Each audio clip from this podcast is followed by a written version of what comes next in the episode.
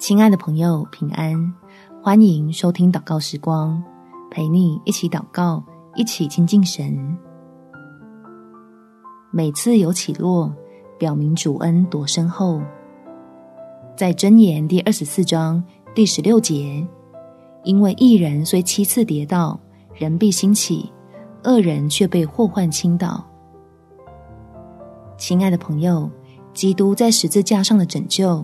已经确保我们的人生不会终是一场空。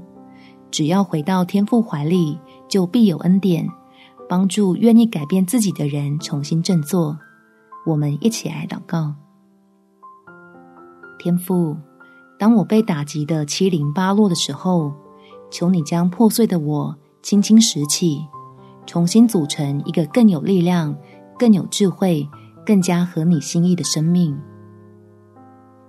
让我不会担忧是否还能东山再起，相信所有的机会跟帮助都是在我依靠的神手里，所以我可以安静的承受现在的处境，找回力量，继续提升自己，直到成为你手中合用的器皿，才明白你对我有何等奇妙又荣耀的带领。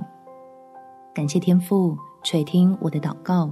奉主耶稣基督的圣名祈求，阿门。祝福你，带着爱的信心跨越困难，有美好的一天。每天早上三分钟，陪你用祷告来到天父面前，看见他美善的心意。耶稣爱你，我也爱你。